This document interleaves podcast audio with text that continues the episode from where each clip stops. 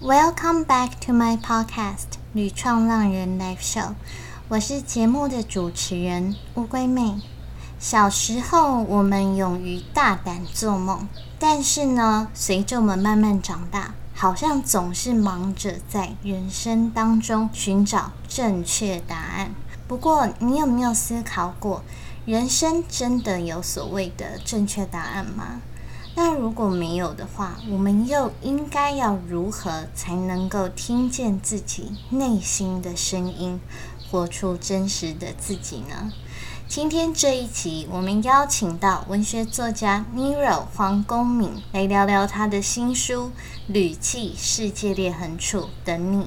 同时我们也会谈到。活在体制内的我们，有可能会面临哪一些状况？又要怎么做才能走出一条属于自己的路？那在节目开始之前呢，很快的，我想要念一下这一位听众 G I L L I G O W L A 他的留言。那他说。他很喜欢抛出一些问题，却又不抢来宾说话权的主持方式。对，这就是我的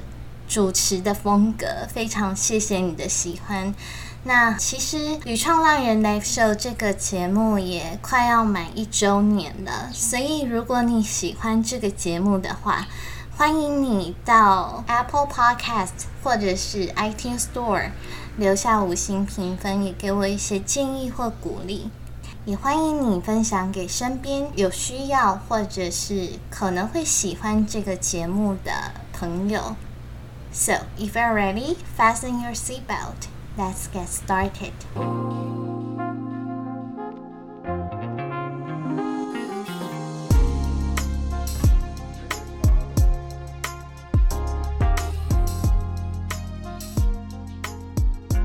今天很荣幸邀请到旅英青年作家 Nero 来跟我们分享他的故事。那他不只擅长撰写文学小说，是林荣三文学奖的得主，也在年纪轻轻就四海为家。他的阅历其实是非常丰富。那我们就请 Nero 来跟大家打个招呼，并且简单做个自我介绍。Hello Nero。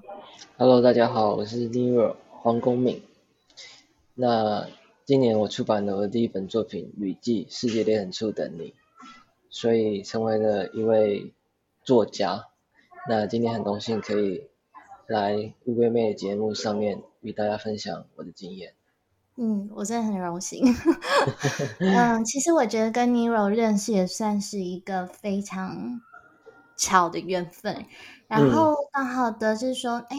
，Nero 在真的年纪很轻，大概。不到，应该不到十八岁的时候，嗯，你就已经一个人出走，对。然后你到现在是一位自由工作者嘛？对，有很多的身份。嗯哼，你目前主要是接案为主嘛？就是说你主要有一些什么样的背景？对，我在我现在住在英国嘛，所以我在英国主要就是以自由接案为主，然后自由工作者就是英文就是 freelancer 嘛，所以对。我主要是接演戏跟摄影这两个案子，所以我在英国有两个身份，一个是演员，一个是摄影师的身份。嗯，我记得你是到纽约跟英国，所以你在这两个地方是分别专攻不一样的领域吗？对，但是我到美国是去读书而已，那时候才大学，所以我去美国去读戏剧舞台，嗯，然后到英国改读电影。从戏剧转跳到电影，会不会觉得这两个东西 是完全没有关联的？还是说你为什么会做这样子的选择？嗯，应该说我就是一个想要说故事的人。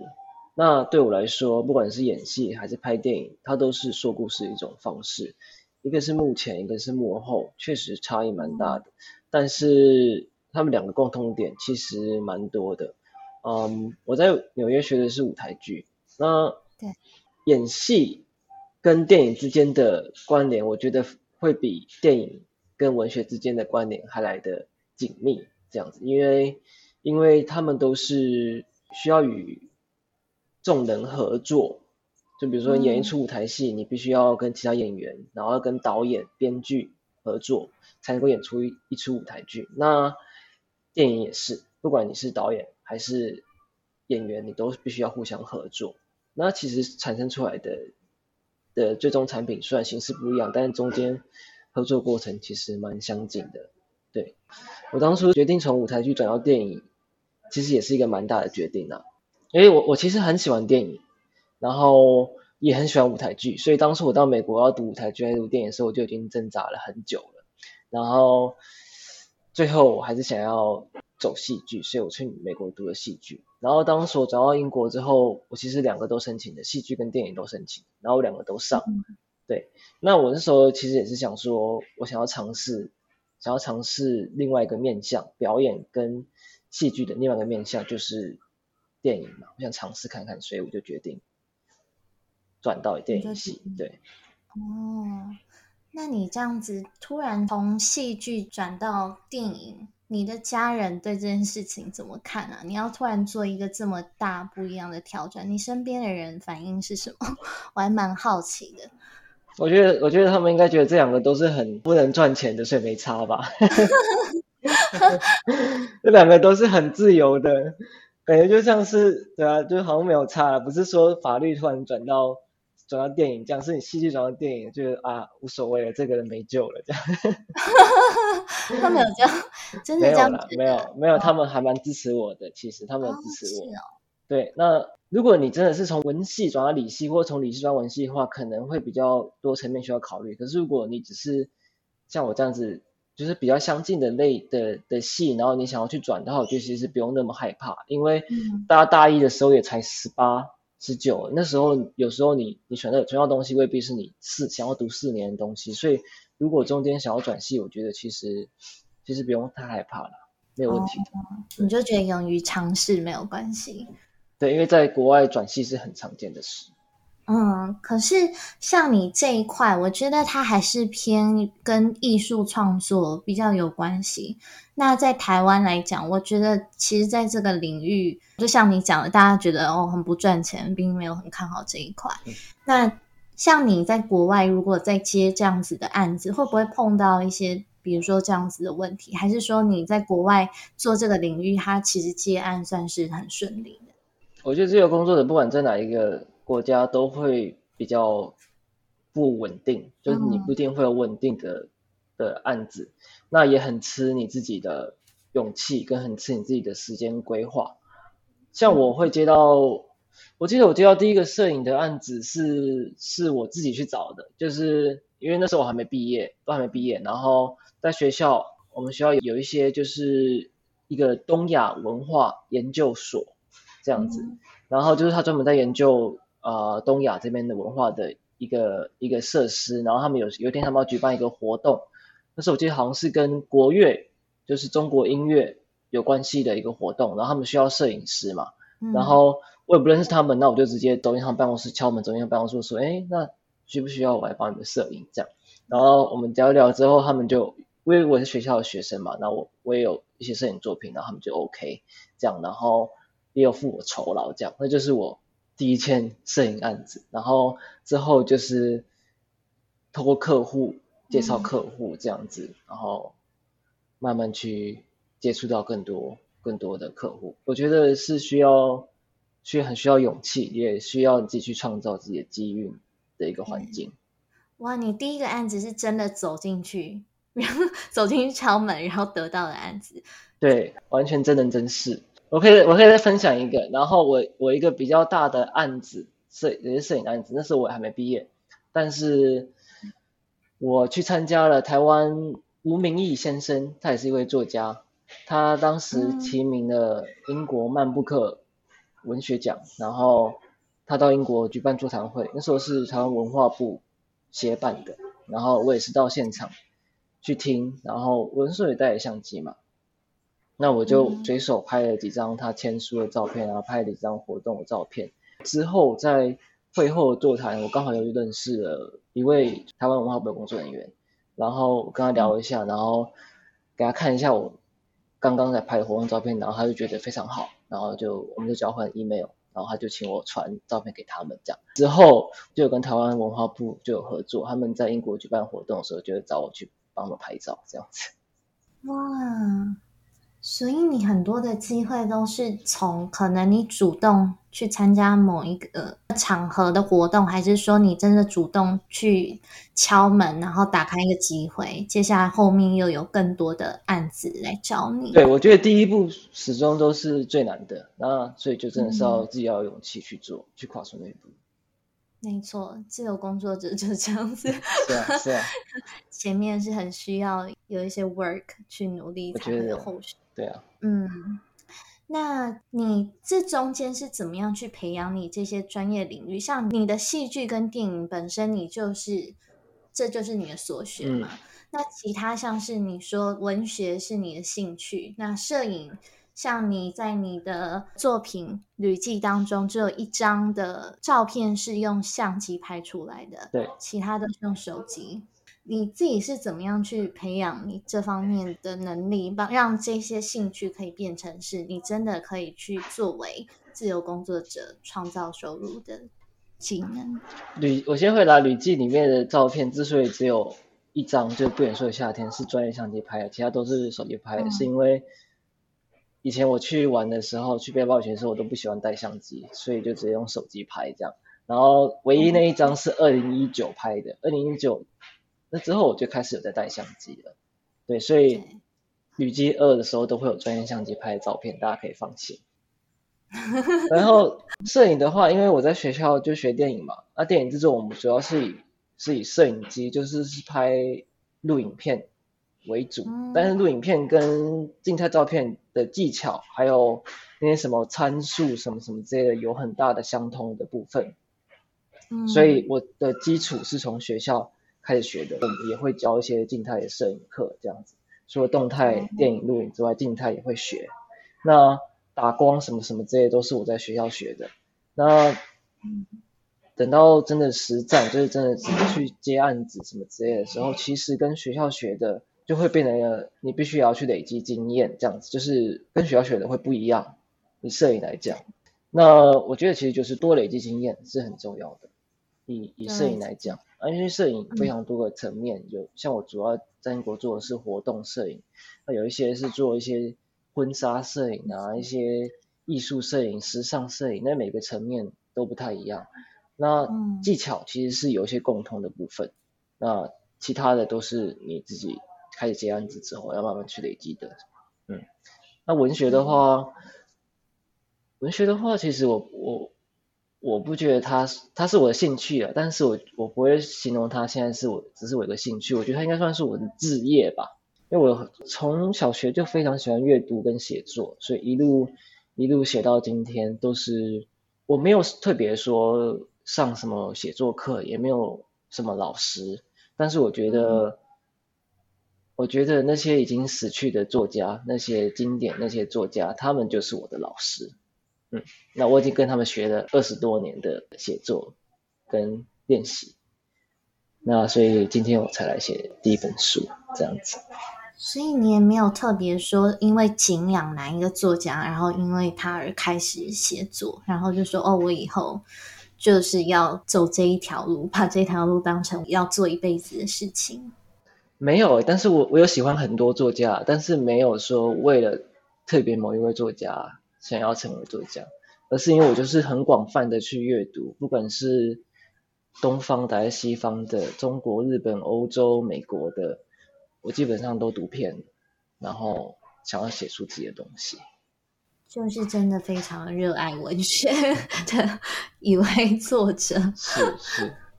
嗯，我有从你的作品当中发现这个影子，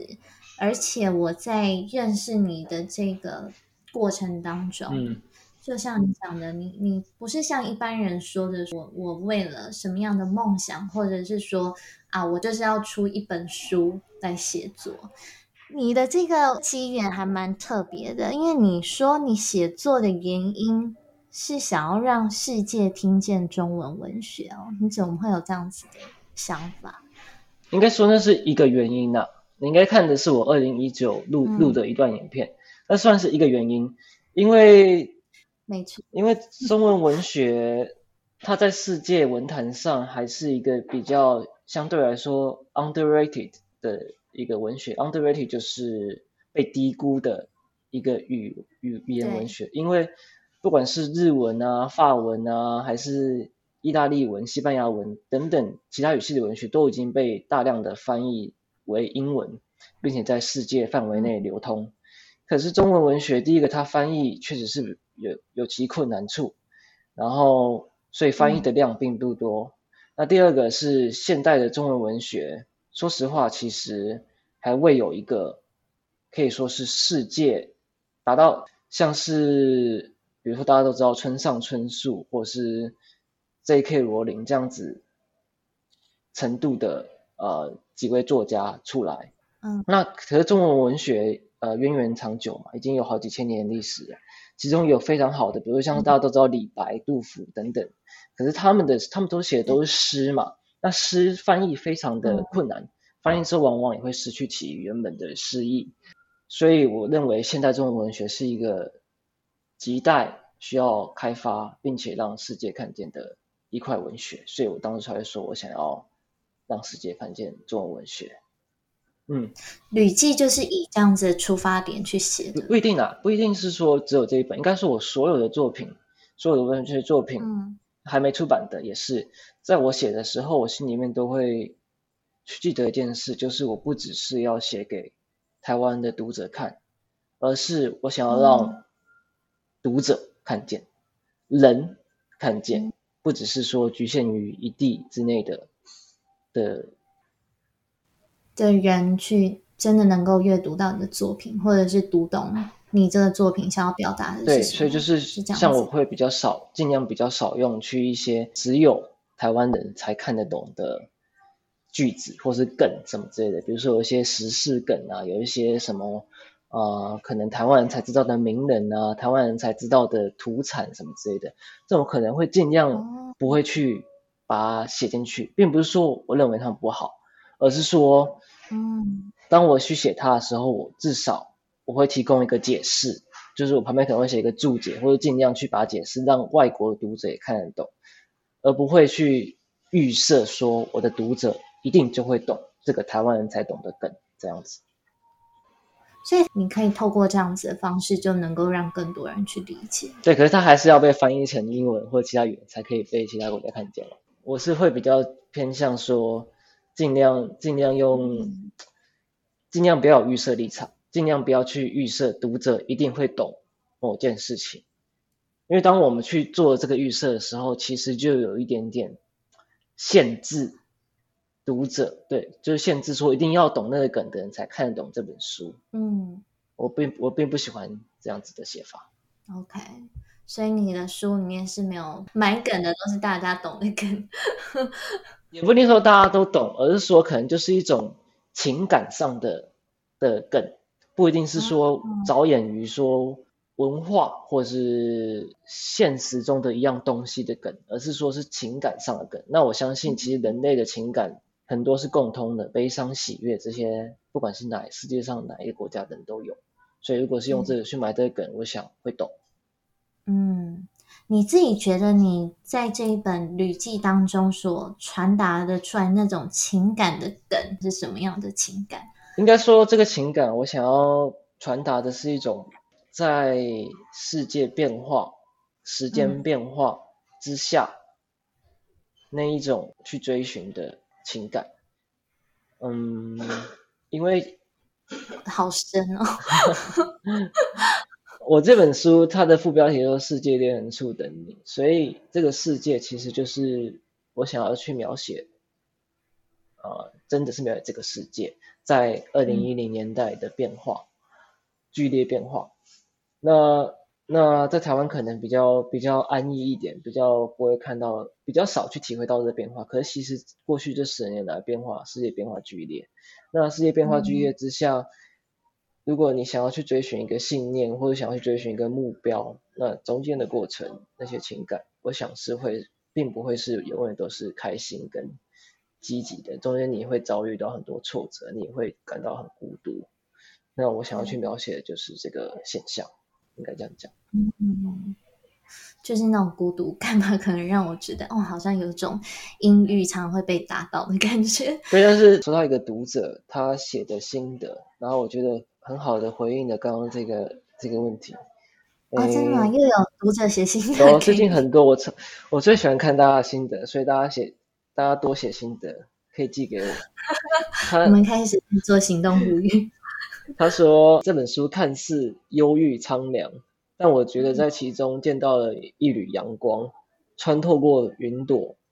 坚定不移的照射下来。我懂这种感觉，我也期盼着，追寻着什么。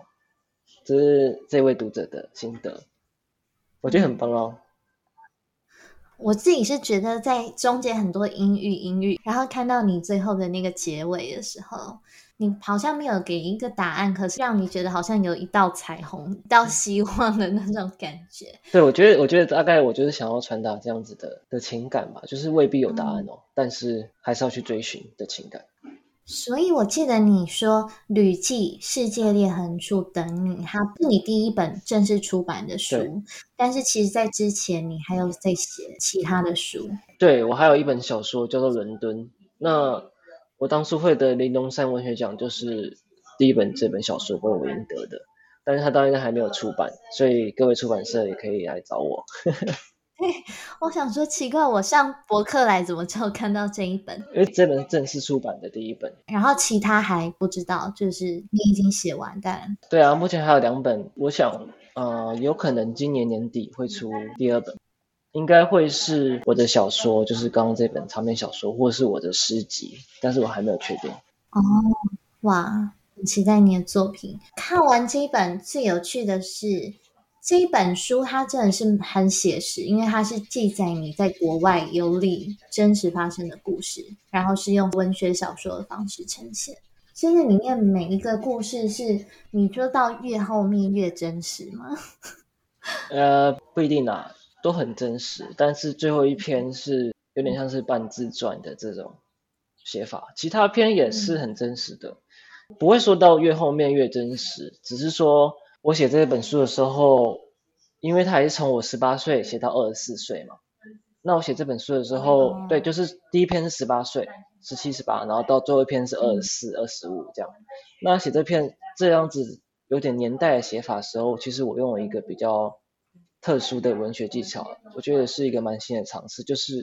我在写前面篇章的时候，我会用比较年轻的，就是回到十七十八岁的那种语气跟那种写法去写。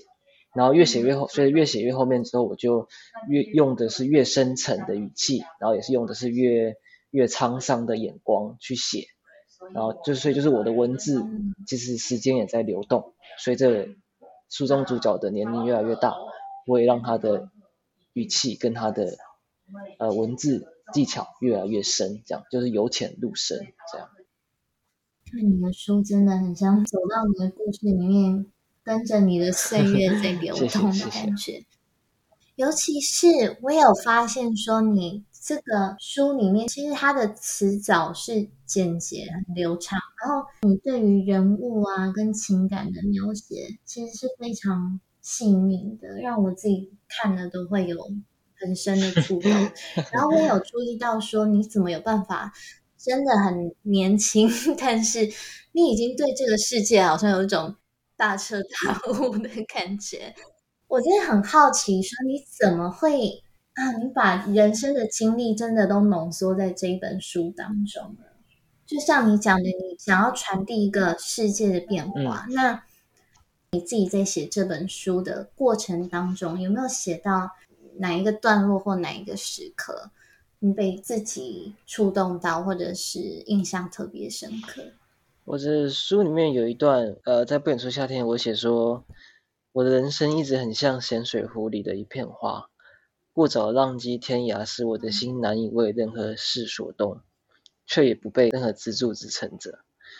然后就你刚刚讲说，我好像体会年轻就体会很深刻，我就突然想到这一段。那我回答你刚刚的问题，就是应该说我书里面其实是有一个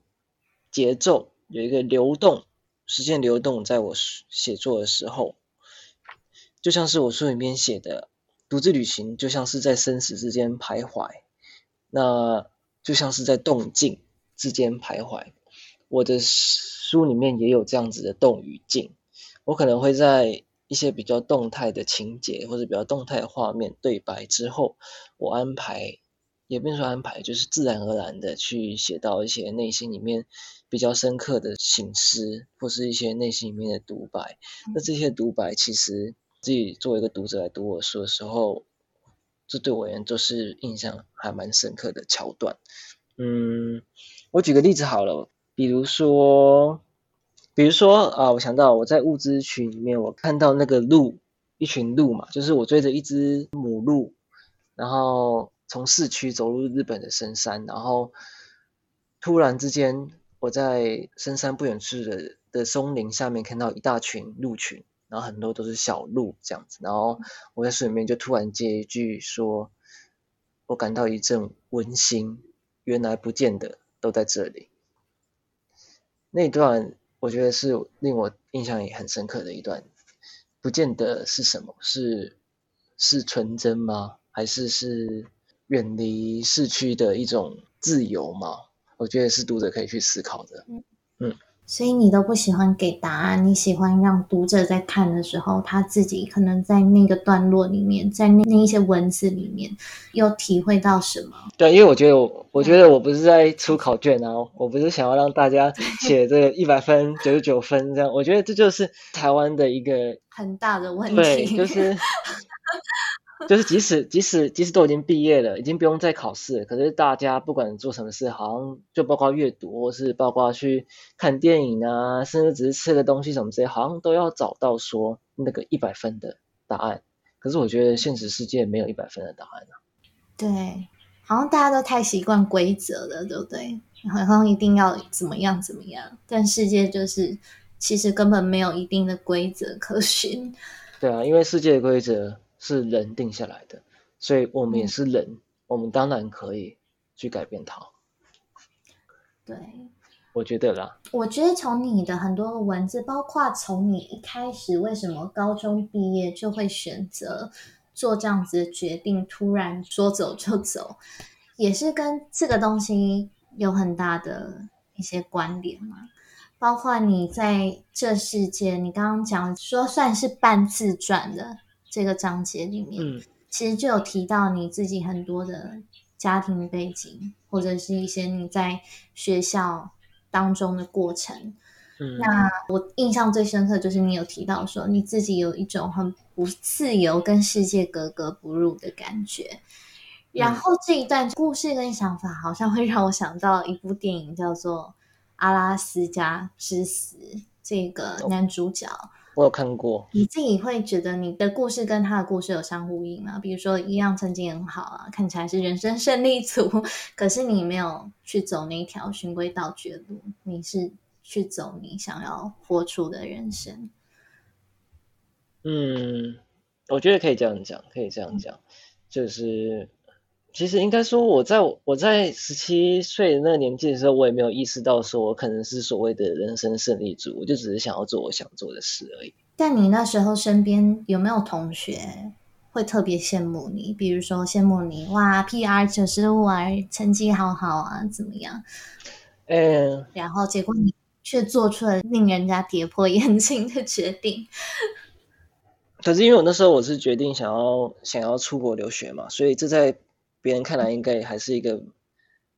所谓蛮胜利的一种一种选择，但是我其实我做这些决定的时候，真的没有想想的不是说怎样才能够胜利，而是说想的是说我我到底为何而活？其实那时候我就在思考这个问题了。高中时候就在思考到底为何而活？那既然在台湾找不到我的答案，那我就想到世界去找。这样子，你你那时候是有特别遇到什么样的事情才会让你有这样子的疑惑吗？为何而活？因为你那时候还真的是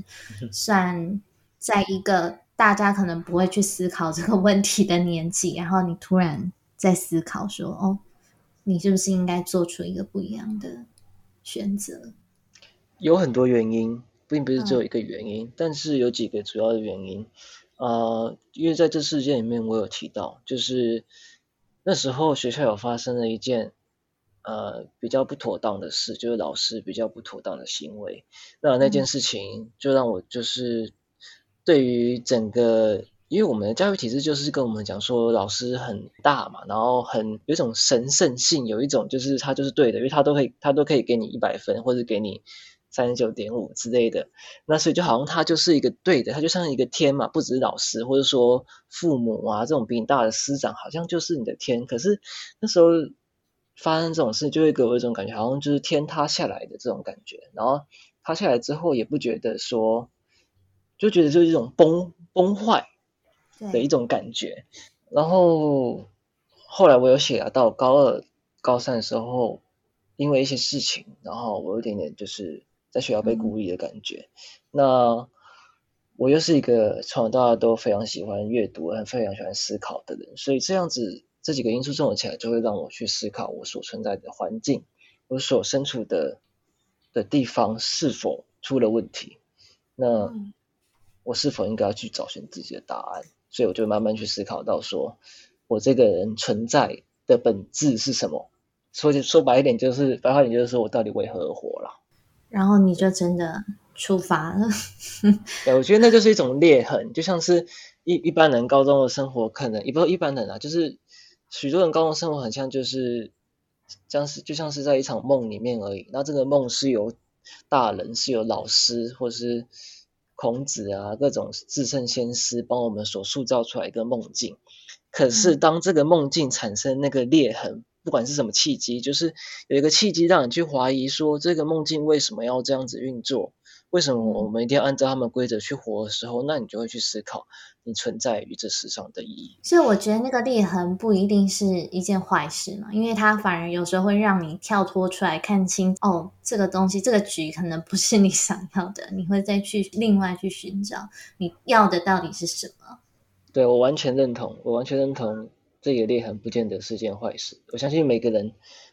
或多或少都会有那个裂痕，那去察觉到它是一件还不错的事，我觉得。对，或许啊，或许那个老师当下他做的事情看起来是一件不太好的事，可是背后也许，哎，宇宙要给你的是另外一个礼物，也说不定。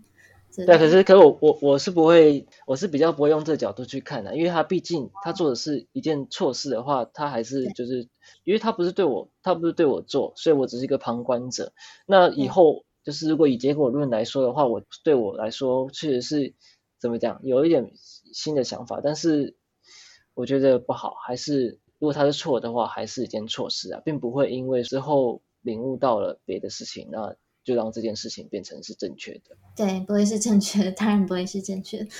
只是说，像你提到的，从这个台湾的教育体制，或者是说很多我们在生活当中发生的事件，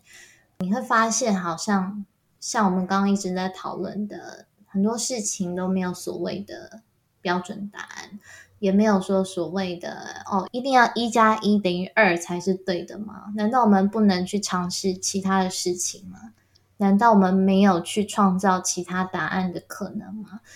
但是很多的人，不管是大人还是小孩子，如果说我们就是身处在这样子的环境，我们没有办法去改变，那在这样子的体制下。如果没有办法像你说，哎，那时候就这样子毅然决然就到另外一个环境，那你觉得要怎么办？要怎么样才能够挣脱，或者是说重新去认识自己到底想要的生活是什么样子？我觉得其实有蛮多办法。那我我个人会建议，或比较喜欢，就是即使你没办法说真的出国去住，或出国去留学的话，你也可以去旅行啊。我知道，像乌龟妹，您也是，你也是常常去国外旅行的嘛？你不觉得说，就是旅行是一个重新认识自己一一一个很棒的方式吗？我觉得是因为你到一个新的环境里面，你遇到不一样的人，其实你看到别人的故事，或者是你看到这个世界，你会觉得自己很渺小，但是你同时有了跟自己对话的机会，然后你会真的重新认识自己。对啊，我觉得就是独自旅行是一个很棒的方式。就是就像我一开始讲的，我写东西的时候，我比较不会去用只有台湾人才懂的梗。嗯，那我觉得独自旅行其实也是这样啊，因为当你到一个地方，每人都不懂你的梗，也不懂你从小到大都习惯的那些梗跟用字遣词或者说话方式，这时候你或许就会重新开始检视，重新认识自己的生活，也会重新认识到自己所生活的体制之下。除了旅行，我觉得阅读也是一件很棒的事。因为阅读，即使你还没办法出国去旅行，那透过阅读，你也可以读到其他国家的一些事情啊，你也可以读到其他世界、其他时间、地点不一样，跟你在不同时空的人的心思。那这样的话，你就会重新去认识自己。我觉得其实很重要的是，就是要放宽那个心胸吧。因为活在体制内，常常会把我们的呃心胸说到，就是好像只有只有规则。才是对的。可是，如果我们可以学会去放宽心胸的话，就可以比较能够重新认识自己。我觉得，嗯嗯，这应该也算是你从台湾，然后再到美国，再到英国这一路上学到的事情，其实打开了很多你的想象空间吧。对，我觉得，嗯，你在书里面有提到。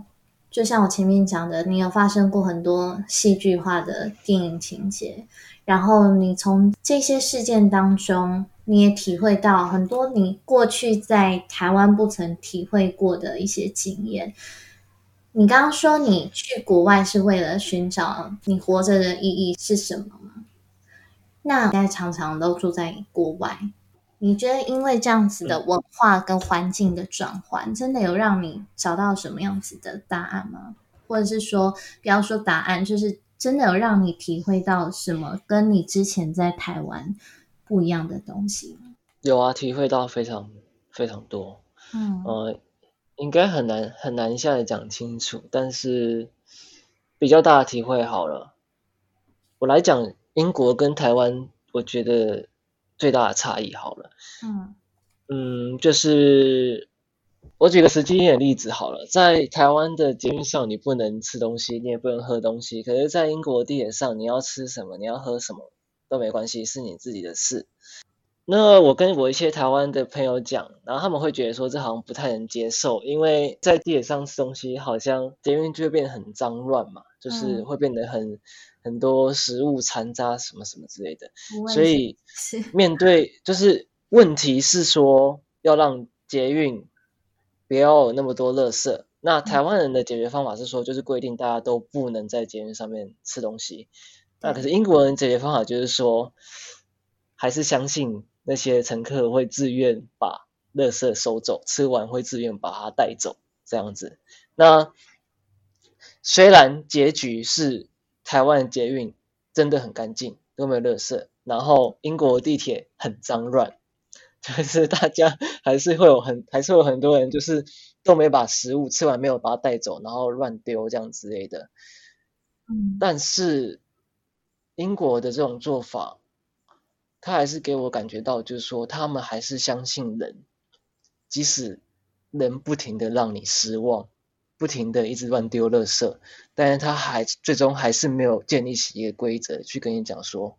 我不相信你，你如果丢垃圾我就要罚款，而是说他还是宁愿去相信每个人自己的选择，即使最后答案是悲惨的，就是伦敦地铁真的很脏乱，但是这是我觉得还蛮有趣的，因为当他当他相信每个人会有自己的选择的时候。这就是赋予自由啊，赋予人自由嘛，每个人自己的自由，对啊，对。可是我不会说，就是这是一件完全就是一件好事，因为因为伦敦地铁很脏了。但是我比较喜欢这样子的做法。的确，这是两种截然不同，但你又不能说它有什么对错。不过，你可以很明显观察到 他们不一样的差异。对，就变成说他们要自己，他们要自己做决定，就是说要不要吃东西，要不要乱丢垃圾什么之类的，都是他们每个人自己要去做的决定。这样子，就是会会会让你感觉到你要为你自己的行为负责，这样子的感觉。好像也是在你的人生，你要为自己的人生负责的那种感觉，而不是应该照着别人给你的规定走。是呀，我觉得跟自由工作就有点像，跟自由业就有点像的感觉。对。那再来是，我觉得你的书里面有提到说，你遇到了很多什么伦敦恐攻，或者是在德国的时候，附近旅馆有发生大规模的性侵案件。然后那时候我就马上联想到，你在你的这本书的开头就有问一句话说：“哎，你不担心我会死吗？”我那时候在想说，你这段话是在跟谁对话？你是在？跟谁问说：“哎，你不担心我会死吗？” 那那是真人与桃的嘛？哎，那一段话，我想到的是我以前的一个一个恋人呐。但是但是也是可以说，就是是主要是问读者了。那我现在来独家剧透一下，就是真人与桃最前面最开头那一段话，就是说你的心跳强又很稳，感觉会是活很久的人。以前我听了很多次。这一段话，很多人问我是什么意思。这段话就是那个恋人曾经跟我讲过的一段话，所以是真的有讲过这句话。这样，这算是一个小独家啦。那你，哎，那你刚刚的问题是什么？我刚刚的问题就是我很好奇，你到底那一段是在跟谁对话？那时候我在猜，哎，是你的哪一个恋人？可是我一开始在想，嗯，这好像也不是在跟母亲的对话，因为我想说。他把手放在我的胸膛上，感觉应该是一个恋人，对，但是我还是想确定一下，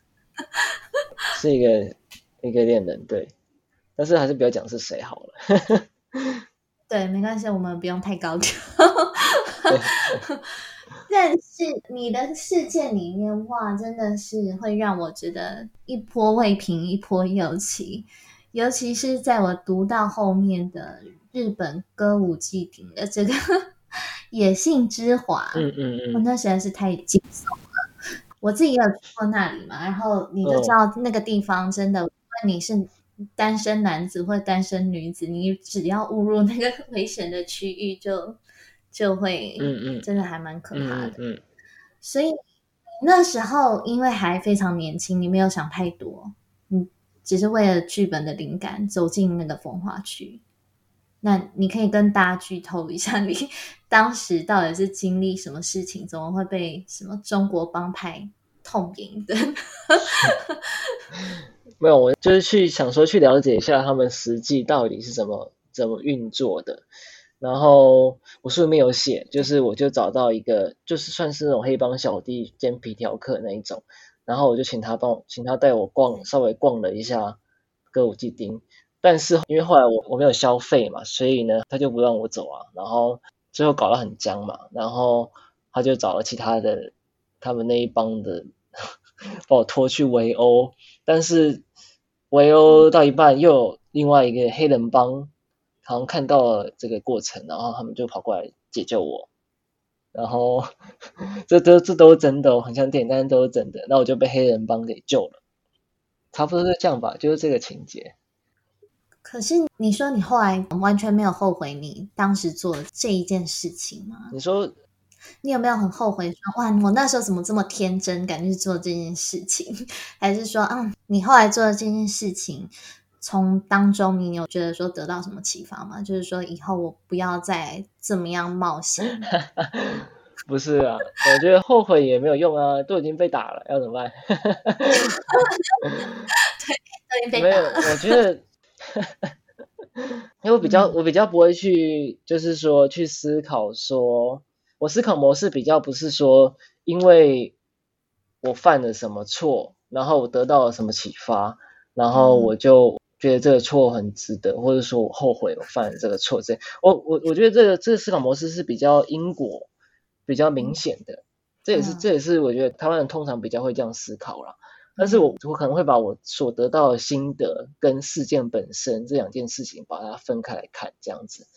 就是就像我们刚刚讲的那个老师所做的错事，跟我后来所得到启发，我觉得这两件是分开来的事。所以我虽然后面得到启发，但是我觉得他前面做的是错事，那就是一件错事，不会因为因为我得到启发就把它变成一件好事。那回到我刚刚这个野性之华。我之后想到的应该是后面有写，啊书里面有写，就是我感觉到说我们会去追寻，我们常不管是日本还是台湾，就东方东亚文化里面，常常会去追寻一种偶然，就像我在书里面写到的一种虚伪的偶然，或者是虚伪的诚实。就像我顺便举例，日本庭院有一种特色，就是说他们会把大自然雕进去他们的庭院里面，但是然后他们会真的是雕的是鬼斧神工哦，就是真的很像是真的。然后做到非常的非常的自然，可是这个自然，它真的是自然吗？就是他把自然搬进去你的后院里面，然后做的看起来真的很像是自然而然的一种偶然。可是这个偶然其实并不是真的偶然啊，是精雕细琢去捏塑出来的一种偶然。那我觉得就反映到我们现实生活的话，就像是我去野性之华，我看到很多就是。我那时候看会有这种想法，是因为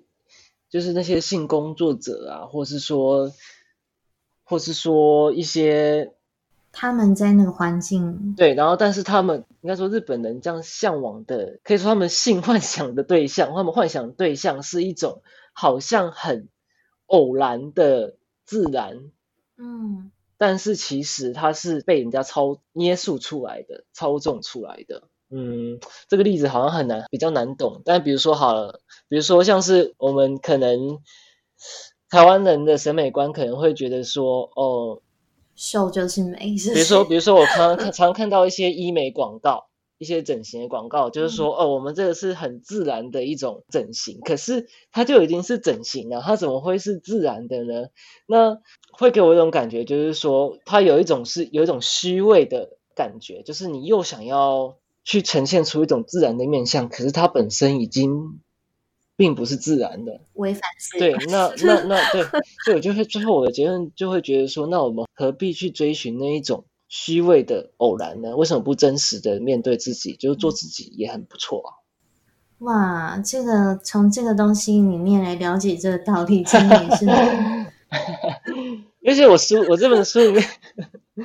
我怎么每个点点都非常好，因为我我我就是蛮喜欢探讨探讨这些东西啊，这其实就是文学，我觉得这是文学存在的一件意义了。嗯，野性之华其实就是写东西文化的差异跟冲突这样子。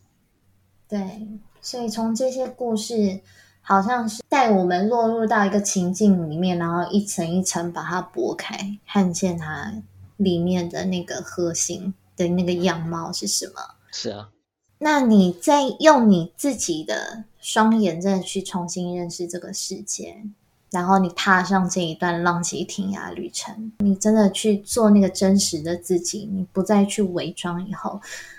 你觉得你对于那一些可能自己还不知道自己要什么，对于自己的人生还很迷惘的那些人，可能像是你过去。十七岁的那个时候的你，你会有什么样的建议？我知道现在很多台湾的年轻时代很厌世，就是感到很无力，对于对于这种现实环境感到很无力。我觉得是很正常的，因为对体制现在大家都慢慢知道是有缺陷的，就。最最靠近学生的就是教育体制嘛，大家也知道说台湾的上课时数是世界前几的那一种，大家都已经认知到这件事情了，对，可是还在改变，就是我们还没改变，还在进程中，所以现在在这样子改变的过程中感到迷惘，然后感到无力是很正常的一件事，所以我觉得我或许会告诉现在感到很。迷惘或是很无力，然后开始做自己之后，却还未能完全做自己。然后，可是你慢慢开始在做的这些学生们，我可能会给我想跟你们说一句话，就是与其无力，不如叛逆。嗯，感觉到无力的话，那你就叛逆吧，你就去对抗你想对抗的事情。但我想你这里的叛逆不是说那种啊，我就是想要做我自己啊，然后完全不去评估说哦，你要怎么样才可以对自己负责？你这里讲的是真的对自己负责的那一种叛逆吧，对不对？是啦，但是如果他还没，如果还没成年的话，才十几岁的话，如果他想要就是不顾一切去叛逆一下，也是可以啊，因为他都还没，就是还很年轻嘛，没有关系啦。如果说是，如果你是说可能到大学之后，你可能就会要去思考一下，这个怎么样怎么样子叛逆比较好。那如果你只是国中高中生的话，如果你想要自由去叛逆一下，我觉得还是可以了。OK，就尽量去闯这样子。那你自己呢？现在已经做了这么多事情，我相信你现在应该是觉得说自己在一个理想人生的路上，对，是吗？那你接下来呢？你自己对你接下来，你还有特别想要去做什么？比如说，你就是喜欢拍电影，你觉得你接下来人生电影会想要怎么呈现？嗯，我会我会想要再往电影这方面继续再发展下去，不管是我目前目前的演戏，还是幕后的制作，我还会想要再走。嗯，在英国这边再继续发展。那文学的话，就是我会继续写下去啊，我会继续写下去。嗯，然后这个也是你会希望用来表达一个你对世界的理解。但我就是想要说故事，我想要说故事，但是我想要说的是一个真实的故真实事，的故事，未必是说情节一定要真实，不是指那个，而是说这个故事不是用来填补心中的裂缝，而是而是去察觉那个裂缝，这样子。OK，呼应完全呼应到你的书名《世界变很书》，等你，对不对？是是，好，其实来宾来的时候，我都会很好奇地问一句说你会觉得你的人生哲学是什么？虽然你现在还是一样很年轻，但是你走过这么多的事情，你自己有一套你的人生哲学吗？嗯，回答这个问题，嗯我想引用老子说的一句话，他说：“道可道，非常道；名可名，非常名。”这意思就是说，如果是可以说出来的道理的话，那它就不是一件会长久的道理，因为我相信，就是真实或者说人生的哲学都是会随着时间改变的，所以如果能够把它用一句话把它就讲出来，或是一本书就把它讲出来的话，嗯，它只是呈现它一部分一部分的面相而已，所以我觉得很难很难用用一句话就讲出我的人生哲学，但是我我可以用我书中里面的的一句话来表达我大概十趴的人生哲学，可以吗？可以啊，就是就是它不是我信条，或者说我铁定相信一辈子都相信的人生哲学，但是我觉得我目前觉得这句话还蛮有道理的。我在《物资曲》最后面我写到说，执着于生的人，最终便会想死；追求安稳的人，最终必会失去安稳；期盼自由之人，亦会失去自由。这便是人。这句话应该可以嗯大概代表我目前的人生哲学。嗯。哇，你连人生哲学还是一样，从头到尾 一致一致风格还是一样非常呃深奥。不好意思，不好意思，因为我就是一个 Hero style。Yes, I guess you can say that。那看过你的书，也了解了你的故事以后，我相信有非常多的听众都对于你很好奇。如果他们想要找到你，或者是说，哎，对于你的这一本旅记《世界裂痕处等你》，你有兴趣的话，他们要去哪里跟你联系，或者是要去哪里找到你这一本书？哦，可以追踪我的 IG，也可以追踪我的脸书，我都有。嗯，然后主要是可以追踪我的 IG 啦，因为我最近都有在更新 IG，有一些我座谈啊，有一些访谈，我都会贴到 IG 上面，大家可以直接搜寻 Nero 黄公敏就可以找到我了。恭是恭敬的恭，然后敏是敏敏捷的敏，感的敏。或者大家也可以直接直接就直接搜寻作家 Nero，大概就可以找到我了。嗯，这本书目前都还在在各各店成品都还有网络上也可以订得到。那大家可以追踪我的脸书啊，最近我会在脸书播出一系列的呃旅记的心得，或是我自己的解读，这样，然后来帮助大家理解这本书。OK，所以今年是这就是你唯一一次回来，你后面年底应该还会再回来一次，十一月左右会再回来。到时候回来一定会一定会再办座谈会，再跟大家见面的。太好了。我觉得我们今天学到了很多。我觉得从 Nero 身上看到了，不只是你对文字上面的用心，也是从你这个语言的里面散发出来，你对于世界的理解。然后你真的从你的很多，比如说电影、戏剧，还是你可以做的所有事情里面，很努力的把它呈现出来，然后传递给大家知道。那其实我做一个总结，就是这个世界它真的不是完美的，它也没有办法是完美的。其实很多时候我们要做的是去接受，接受这个世界的不完美，但是我们同时也要去爱着这个不完美的世界，然后真的去活出心目中理想的自己跟梦想的人生。去爱自己所爱，然后很多时候真的还是活出那个真实自己的样貌，才是最重要的。所以今天非常谢谢 Nero 的分享，然后很希望在你后面再回来台湾的时候，我们大家有机会可以真实跟你见面，然后跟你在现实当中交流。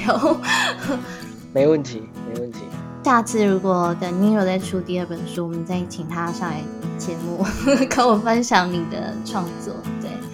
当然，of course，期待。非常谢谢 Nero，谢谢乌龟妹，谢谢大家。拜拜。在这一集的内容当中，Nero 跟我们聊到了几个重点。第一个是 Nero，他本身呢不只拥有戏剧跟电影的专业，他其实也很热爱写作跟摄影。那他有提到说，写作不单单是他的兴趣，更是他的职业。所以他是如何把写作这样子的兴趣真的变成他的事业呢？他从小学就非常喜欢阅读跟写作，那他没有去特别上写作课。不过呢，他在生活中大量的接触书籍，所以后面慢慢形塑出他自己的风格，写出他的个人作品。那如果你想要找到自己的方向，发现自己的人生志业，我觉得你可以去问自己几个问题哦。第一个是我平常喜欢做什么？第二个，有什么事情是我做起来很自然而且不费力的？第三个，我在日常生活中喜欢接触什么样的资讯，精进什么样的技能？第四个，什么活动会带给我喜悦和活力？第五个，在工作上面，我最喜欢做哪些事情？那关于我们内在真正想做的事情，可能就隐藏在这一些事物当中。第二个，Nero 提到，在亚洲的教育环境与体制下长大的我们，很容易呢会不知不觉忙着追逐人生的标准答案，或者会盼望说，诶，有没有人可以给我们一个一百分的正确解答？可是现实生活里面，根本没有人规定我们该怎么样来玩人生这一场游戏嘛，所以更没有所谓有真正的正确的人生道路。那我们在寻找我们想要的人生当中，当然生活里面可能会出现很多所谓的裂痕，就像 Nero 这一本书的标题一样，这些裂痕并不完美。也意味着我们在前进的时刻呢，眼前不见得都是能够漫步前行的康庄大道，反而有可能会走上蜿蜒崎岖的小径。那我们有可能会在遭受挑战或质疑的时候感到疼痛或不安，但是呢，我们不必急着去填补裂痕，反而当我们让光透进裂痕的时候，细看那底下的自己。才有机会触碰到内在柔软而真实的灵魂。也就是说，裂痕不见得是一件坏事或一种不幸，有时候反而是一种幸运或一件还不错的事。第三个，如果你想要重新认识自己想要的生活，可以怎么做呢？Nero 认为可以尝试独自旅行跟阅读。那当我们把自己投身在一个完全陌生的环境，大多数的人没有办法理解你从小到大习惯的生活方式或是文化背景是什么。这时候，你或许就会重新来检视，并且认识你自己，再一次思考原本所处的体制跟环境。所以，独自旅行可以为你带来的反思跟冲击，可以是很大的。那就算你没有办法出国旅行，你也可以先透过阅读认识跟你身处在不同时空背景的人，他们的心思，以他们的故事跟角度来做自我反思，开启更深层的生命体悟。那最重要的是，当我们能够放宽心胸，不再让体制或者规则限缩我们的眼界、想法跟价值观，我们越能够看见越多社会的面相，了解别人的生活方式，进而重新醒思，认识到自己想要的是什么。谢谢你的收听。如果你喜欢今天这一节内容，请你到 Apple Podcast 帮我留下五星评分，给我一些建议或鼓励，并且不要忘记。订阅这个节目。那假如你喜欢今天的内容，或者有从中获得一些收获，都欢迎你在 Instagram 上面截图这一集的节目，并且 tag 我，让我知道你有在收听。我的 Instagram 是 Turtle Girl 底线 Travel。So live better, live with passion, and most importantly, live life on your own terms. Till next time.